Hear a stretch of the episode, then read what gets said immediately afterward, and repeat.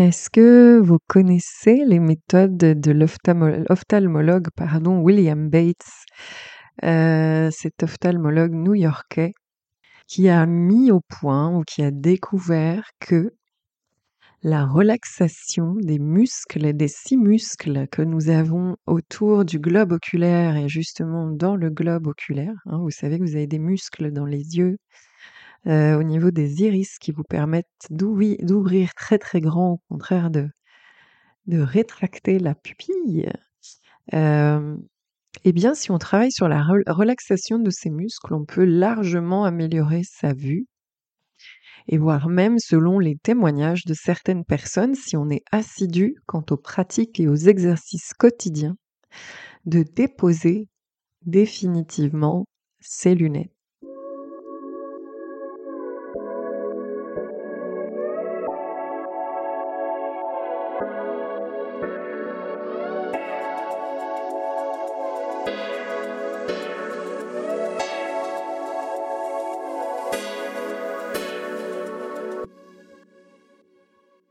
Bonjour à tous et bienvenue sur Campagne Naturo, le podcast qui milite gentiment pour une vie plus saine et plus tranquille. Je suis Delphine Baratier et je suis la fondatrice de ce podcast. Euh, et puis, eh ben, celle qui les anime, à moi toute seule. Sur ce podcast, nous parlons de naturopathie, puisque je suis naturopathe, mais aussi d'une approche qui concerne les émotions, à savoir leur acceptation, à savoir euh, la domestication de vos propres émotions, bien évidemment. Euh, on parle de psychologie positive, d'analyse transactionnelle et de PNL. On parle de troubles du comportement alimentaire puisque c'est ma spécialité et que euh, je, ne consulte quasiment que sur ces sujets-là. La dépression également, l'anxiété, Enfin, tout ceci cache bien évidemment, hein, tout ceci c'est le haut de l'iceberg. Et euh, la plupart du temps, ce que je travaille avec mes consultantes, c'est bien euh, évidemment la valorisation de soi. Euh, le fait de s'aimer, de s'accepter, de faire grandir la considération que vous avez de vous. Et ceci passe bien évidemment par un changement de la vision de soi et des autres. Et ça tombait bien justement que je rentre euh, dans le sujet du jour avec les méthodes de William Bates, même si on parle de l'organe de la vue. Si vous saviez ô combien cette vue, justement, cet organe peut influencer l'opinion que vous avez de vous, alors plus votre regard sera relaxé, mieux ce sera. Et là, je sortais tout juste d'une séance de palming hein, qui consiste à euh, mettre ses mains en forme de coque et les déposer sur ses yeux pour aller vers une relaxation profonde ces méthodes-là, on, peut vraiment, vraiment bah, travailler sur la fatigue oculaire et améliorer les corrections, travailler sur la presbytie. Vraiment, je vous encourage, vous pouvez trouver des chaînes YouTube à ce sujet, bien évidemment, des lectures. Et euh, bah, ça peut être encore une façon euh, bah, d'apporter, euh, de s'apporter de l'amour et de la bienveillance hein, en améliorant sa vue. Mais là, voilà, on va parler de vision. On va parler, je vais vous proposer de changer des mots. Ce podcast fait suite à une euh, publication que j'avais fait en story sur Instagram où j'avais écrit en fait qu'il n'y a pas d'échec, il n'y a que des expériences et c'est bien évidemment un choix euh, que d'aller vers cette lecture de la vie et euh, un choix des mots. Je vais vous proposer de comprendre à quel point vous êtes responsable, encore une fois. Hein. on va bien aller justement dans ces notions de jugement. J'ai prévu un podcast sur la responsabilité et la culpabilité pour que vous puissiez bien faire la différence entre les deux. On reparlera de notre copine, la culpabilité, que vous, vous mettez sur les épaules tout seul. Personne ne cherche à vous faire culpabiliser. C'est vous qui faites naître hein, cette émotion ce sentiment. Mais on en reparlera. En tous les cas, aujourd'hui, voilà, l'échec. L'échec. Alors, peu importe le contexte, peu importe ce que vous entamez, peu importe ce que vous décidez un beau matin. Je décide d'arrêter de fumer. Je décide de perdre du poids. Je décide d'apprendre une langue étrangère. Je décide d'organiser mes futures vacances dans un an au Japon. Je décide d'acheter une maison. Je décide euh, d'instaurer euh, bah, un régime alimentaire. Je décide de faire 10 pompes tous les jours. Je décide de me coucher plus tôt. Tout ça, bien évidemment, euh, va être nourri par un objectif et je l'espère un but spécifique qui a du sens, sinon ça ne sert à rien. Mais en tous les cas, il se peut, vous vous êtes marié, vous avez peut-être fait des enfants, vous avez peut-être, je ne sais pas. Bon, en tout cas, peu importe le contexte, euh, à partir du moment où ce contexte, la finalité, votre objectif idéal n'est pas atteint, eh bien, vous adorez utiliser ce mot échec. Alors, il faut savoir qu'à la naissance du monde et du monde, les langages, les langues et le vocabulaire, eh bien, euh, il y a plein de mots qui n'existaient pas. Par exemple, dans l'Antiquité, le mot émotion n'existait pas. On parlait de passion quand on... Alors, et c'est intéressant quand même en termes de ressenti, mais on parlait de passion pour, euh, pour, euh, catégoriser les émotions. Le mot émotion est venu un peu plus tard. Ça vous donne une idée. Et puis, il y a eu, bien évidemment, la morale, les valeurs, les religions, tout ce que vous voulez. Et cette distinction entre le bien et le mal. Alors il a fallu créer des mots, hein. Il a fallu créer des mots qui nous parlent du mal.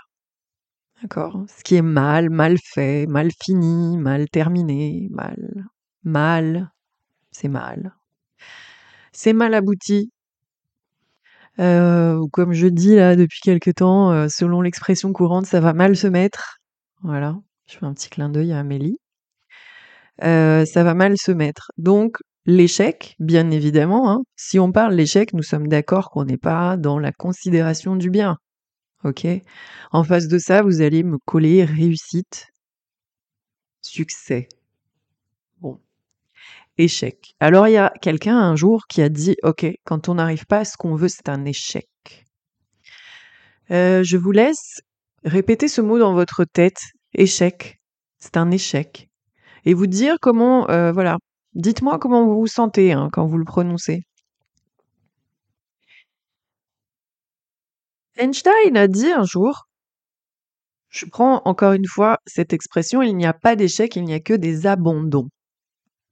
Abandon est un autre mot euh, du champ lexical de la négativité, si tant est que.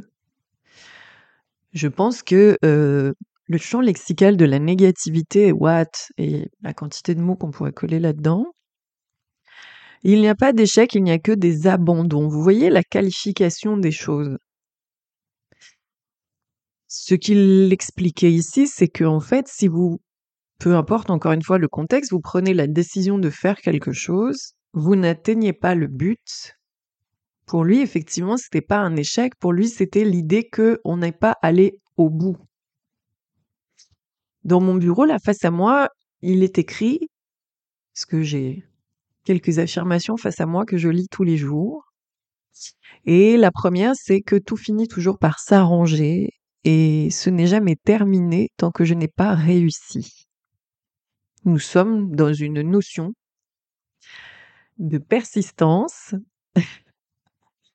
et justement de réussite. Bon, l'idée là-dedans, il n'y a pas d'échec, il n'y a que des abandons. Ça veut dire qu'on n'est pas arrivé au bout de ce qu'on souhaitait et on a décidé que l'on arrêtait. On arrêtait de nourrir ce projet, cet objectif-là. Et encore une fois, je suis pas totalement d'accord avec cette, euh, cette petite maxime, cette citation d'Einstein, parce que l'abandon, parfois, hein, est quand même intéressant pour soi d'arrêter de lutter constamment, surtout si on court après des chimères. Et que justement cette persistance qui peut devenir de la résistance, de la lutte et du combat, voilà d'autres mots, hein, négatifs, ou qui du moins vous projette dans quelque chose de désagréable. Je lutte pour obtenir. Je suis, je persiste, je résiste. On peut même rajouter par exemple le mot d'épreuve. C'est un échec, et l'issue de ce contexte dans la mesure où il ne va pas dans le sens de mon objectif, de ma finalité, de ce que je voulais, me projette dans une épreuve. Une épreuve. Waouh, j'éprouve. Il y a aussi le mot de faute.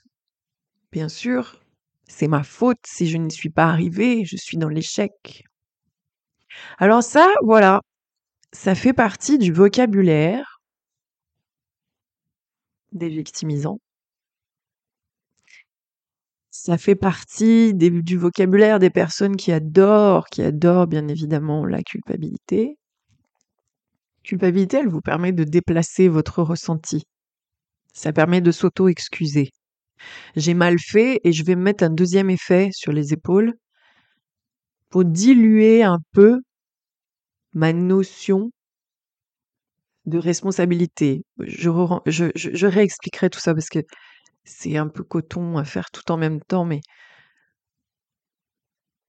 quand vous vivez, parce que je vais vous proposer, moi, ma façon de voir la chose, c'est de dire qu'il n'y a pas d'échec et il n'y a que des expériences. Ça, ce sont des choses que j'ai lues, bien sûr, c'est pas moi qui ai inventé ça. Ce sont des choses que j'ai lues il y a quelques années, que j'ai pris le temps de mûrir. Et je me souviens que dans cette story, j'expliquais hein, que s'il avait fallu que je considère tous les passages de ma vie où les choses ne se sont pas terminées comme je l'aurais souhaité, ma vie ne serait qu'un échec entier. Et euh, je pense que je serais sous Séroplex, euh, Xanax, euh, tout ce que vous voulez, au fin fond d'un asile, probablement, probablement pas loin de décider d'en terminer parce que ma vie a été, je vous le garantis, jalonnée de beaucoup de choses, de beaucoup de, de justement, peut-être d'épreuves, on peut dire ça. Mais moi, je propose de changer de mot. Et je vais vous proposer de changer de mot en argumentant et en étant extrêmement logique. Il n'y a pas d'échec, il n'y a que des expériences. Quelle est l'idée? À quoi ça sert d'avoir un but, d'avoir un objectif et que de constater que ce que j'ai décidé pour atteindre ce but, ce que j'ai choisi de mettre en place pour atteindre ce but, n'est peut-être pas ce qu'il me faut. Ce n'est peut-être pas la bonne solution. L'avantage du fait que ça ne se termine pas dans le bon sens, ou dans le sens que je souhaite, c'est même pas une histoire de bon, c'est dans le sens que je souhaite, me permet de me retourner et de considérer les choix que j'ai faits. Je pense par exemple au divorce. Je pense au divorce et à la séparation. Quand on se sépare, quand il y a une rupture sentimentale, on peut se dire cette histoire est un échec. Alors on va rationaliser, se retourner, se dire peu importe le temps que ça a duré, il y a un moment où ça m'a servi. Ça m'a servi à ressentir le sentiment amoureux très fort. Ça m'a servi à expérimenter la vie conjugale, la vie de couple. Ça m'a permis de constater euh, quelles étaient les différences entre le célibat et le couple ça me permet de constater, puisque vous êtes 100% responsable sur la, voyez, en fait, on dit souvent dans un couple, à partir du moment où il y a une interaction, je vous parle de couple, je vous parle d'unité, d'équipe, de relation, de collègues, de sport. À partir du moment où on rentre en interaction avec les autres, on est à 100% responsable de ce qu'on apporte et de ce qu'on pose sur la table. Dans un couple, je suis à 100% responsable de ma moitié d'intervention. On dit ça, c'est 50-50 mais je suis 100% responsable de mon 50 là. Voilà, d'accord. Donc, ça me permet de me dire, qu'est-ce que j'ai fait dans mon 50% là? Qu'est-ce que j'aurais dû améliorer? Qu'est-ce que j'aurais dû changer? Qu'est-ce que j'aurais dû changer? Prends cet exemple de cette personne que j'ai rencontrée il n'y a pas si longtemps, qui m'appelle et me dit, voilà madame, je voudrais de l'aide parce que euh, je voudrais que vous me donniez quelque chose parce que mon mari est jaloux, il est fou, c'est un toxique, c'est un malade, il est méchant, je ne vois plus mes amis, tout ça, tout ça, tout ça. Bon. Et qu'est-ce que vous pourriez me donner pour que j'aille mieux? D'abord, j'aimerais quelque chose pour lui. Et ensuite, je voudrais quelque chose pour moi. Et je vais regarder la dame, je lui ai dit, mais la seule chose à faire, madame, c'est vous séparer. Je ne vais pas vous donner quoi que ce soit. Une plante ne résoudra rien. Je vais vous donner des plantes pour vous relaxer, mais en face, le contexte est toujours le même. Bon. Vous imaginez bien que dans son 50% dans cette histoire de couple, eh ben, tout n'est pas à 100% la faute de son mari terrible. Hein? Dans ces 50%, elle peut décider de s'en aller. Dans ces 50%, il y a peut-être des choses qu'elle a laissées passer. Dans son 50%, il y a peut-être des comportements. Et puis, si cette histoire se conclut par un divorce et une séparation, ce n'est pas un échec. Quand vous vivez des choses, quand vous mettez en place des choses dans le but d'arriver à une finalité spécifique et que cela n'aboutit pas, Ceci est une expérience dans le sens où cela vous apprend ce que vous aimez, ce que vous n'aimez pas, ce que vous devez modifier, ce que vous devez peut-être faire bouger, changer, considérer au préalable. Tiens, ça, ça n'a pas fonctionné. Ce régime pour perdre mes 5 kilos n'a pas fonctionné. J'ai essayé un autre régime, ça n'a pas fonctionné. J'essaye encore un autre régime, ça n'a pas fonctionné. Voire même, je perds un peu de poids, je récupère le poids que j'ai perdu et je grossis encore. Mais peut-être que les régimes ne sont pas la bonne solution pour perdre du poids. Là, j'enfonce une porte, hein, euh, tout doucement. Cloc. Voilà. Et puis, bah, dans cette histoire de séparation, est-ce que j'avais choisi le bon partenaire? Est-ce que j'avais choisi quelqu'un pour les bonnes raisons? Est-ce que c'est parce que je ne voulais pas finir ma vie seule que j'ai choisi n'importe qui? Ou du moins une personne qui ne me correspondait pas. Donc le prochain, j'aimerais qu'il soit comme ça, comme ça, comme ça. Et si cette personne ne remplit pas mon cahier de charge, le prochain, ben je prends pas. Ou je peux prendre, mais je peux changer ma considération. Me dire, tiens, j'ai le précédent, j'ai essayé de le changer à tout prix. Il n'a jamais changé. Mais peut-être qu'en fait, pour que quelqu'un change, il ne faut pas lui demander de changer. Et peut-être que moi, dans mon comportement, vous voyez, c'est à ça que ça sert. Bien sûr, vous accompagnez ça avec un psychologue, un coach de vie, avec... Voilà, je travaille sur ma valorisation, mon estime personnelle. Je travaille justement sur le traumatisme que j'ai pu vivre. Derrière, vous allez tirer du sens. Tirer du sens, c'est la résilience. Je tire du sens d'un épisode de ma vie que je considère négatif et qui est terminé. C'est terminé. Et maintenant, quand je me retourne, je me dis, OK, de ça, j'ai gagné ça. De ça, j'ai compris ça. De ça, je vais pouvoir modifier de telle manière. Donc, tout ceci ne sont que des expériences. Je fais des expériences. J'expérimente. Tiens, comme un scientifique. Et si je prends ça et je mets ça avec ça et je fais comme ça et tant d'électricité et dans tel truc ou tel programme de logiciel, de machin, etc. Alors on a mis tel code, eh ben va pas, donc on va changer le code. Et puis on arrive in fine à ce que l'on souhaite. Changer le mot échec par expérience. J'ai vécu une expérience avec mon ex-mari, mon ex-compagnon, mon ex-compagne. Ça a été une expérience. Et c'est une belle expérience dans le sens où de toute façon, il y a eu un moment où il n'y avait que du, il y avait du positif, sinon vous n'y seriez pas allé quand même.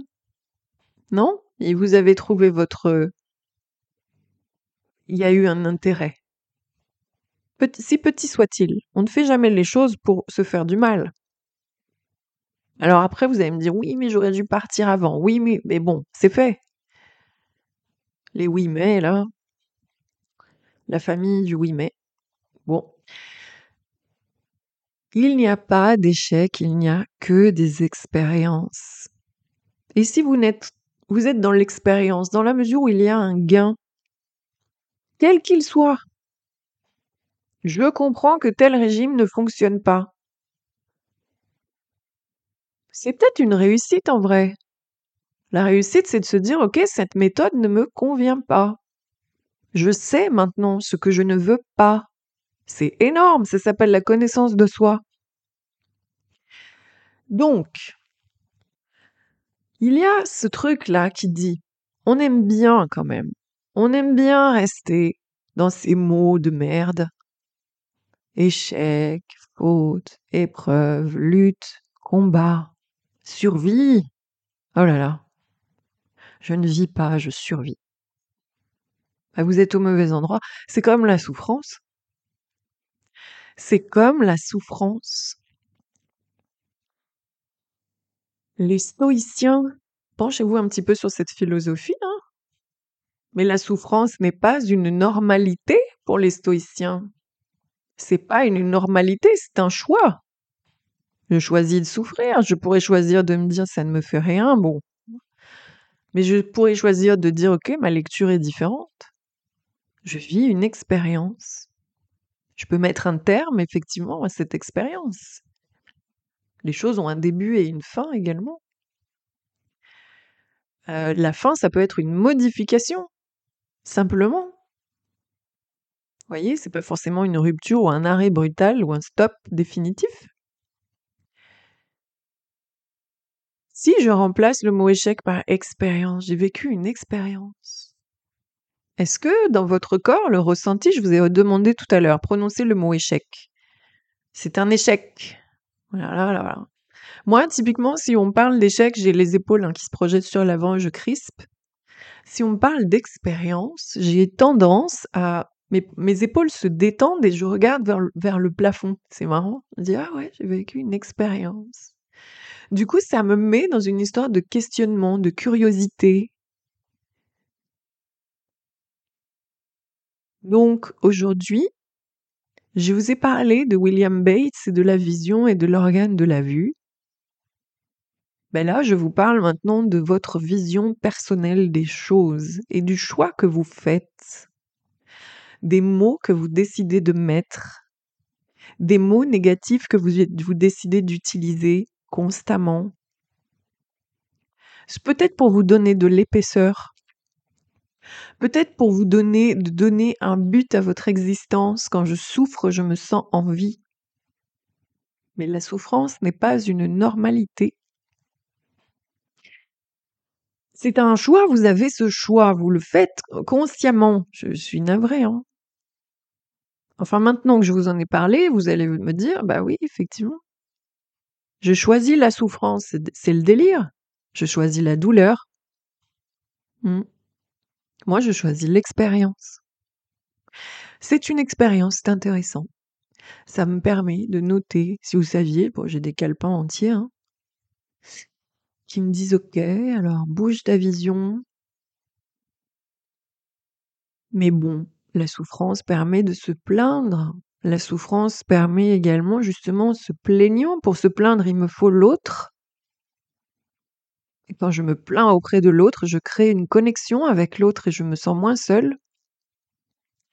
Et j'ai la sensation pendant un temps hein, qu'on s'occupe de moi, qu'on me donne de l'attention, puis au bout d'un moment ça s'arrête parce que les gens en ont ras le bol hein, quand même. Donc c'est peut-être d'ailleurs une expérience intéressante quand les gens s'en vont au fur et à mesure. Vous les voyez fondre dans l'espace en disant oh, cette relation est un échec. Non, peut-être que j'ai quelque chose à améliorer chez moi. C'est peut-être changer certains mots. Mais en tous les cas, il n'y a pas d'échec, il n'y a que des expériences. J'expérimente. Je vais m'arrêter là pour ce podcast. J'espère qu'il vous a amené à réfléchir encore une fois. Je l'espère profondément. Peut-être que vous ne partagez pas mon point de vue. En tous les cas, moi, ça m'a beaucoup aidé. Ça m'a aidé à me dire qu'en fait, l'accumulation de choses, ce que j'ai pu vivre dans ma vie, de difficile, eh ben, ça prend un goût et ça prend une tournure complètement différente. Voilà. Je vous remercie de m'avoir écouté encore une fois. Puis je vous souhaite une excellente journée, une excellente soirée, une excellente nuit après-midi. Bon, en tous les cas, merci d'avoir été là. À très bientôt sur Campagne Naturo.